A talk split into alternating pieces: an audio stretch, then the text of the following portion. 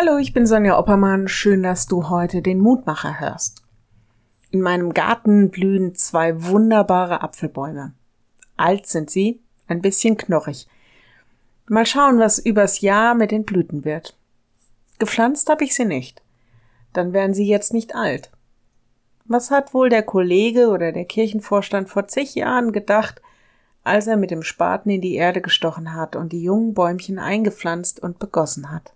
Dass er einmal ernten kann? Keine Ahnung, rechnen konnte er damit nicht.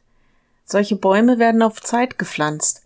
Es dauert, bis man die ersten Äpfel schmecken kann, es dauert, bis die Ernte für mehrere Liter Saft reicht. Sie werden quasi in die Zukunft gepflanzt.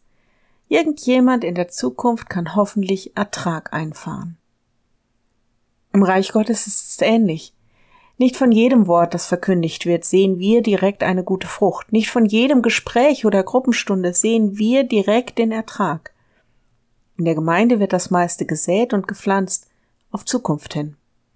Was daraus wird, was an Engagement für das Evangelium investiert wird, sehen wir vielleicht erstmal viele, viele Jahre überhaupt nicht.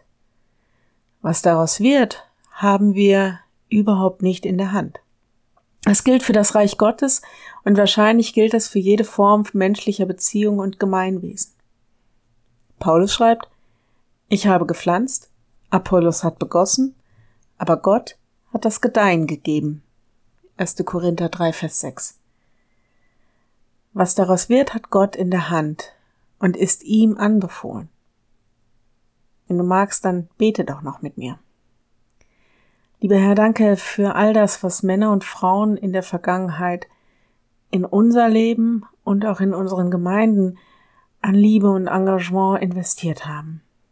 Danke für jeden einzelnen Moment, wo Evangelium und Liebe gepflanzt und begossen wurde. Danke auch heute für alle, die sich investieren und einbringen können. Wir wollen dir all dies Wachstum anbefehlen, dass deine Gnade und die Botschaft in uns und anderen tiefe Wurzeln treiben kann, dass die Herzen hoffnungsvoll und der Glaube fest wird. Schenk uns auch Geduld, dir dein Reich zu überlassen. Schenk uns das Vertrauen, die Dinge nicht selbst in die Hand nehmen zu müssen und dem Wachstum Zeit zu geben. Danke, dass du der Herr über alle Zeiten bist. Amen. Eine Info noch. Ab Pfingstsonntag wollen wir wieder Gottesdienste feiern mit euch als Gemeinde hier in Mittenaar. Für Ballersbach gilt bitte mit vorheriger Anmeldung. Infos dazu auf der Homepage oder im Gemeindebüro. Vielen Dank. Morgen ein neuer Mutmacher. Bis dahin, bleibt behütet. Tschüss.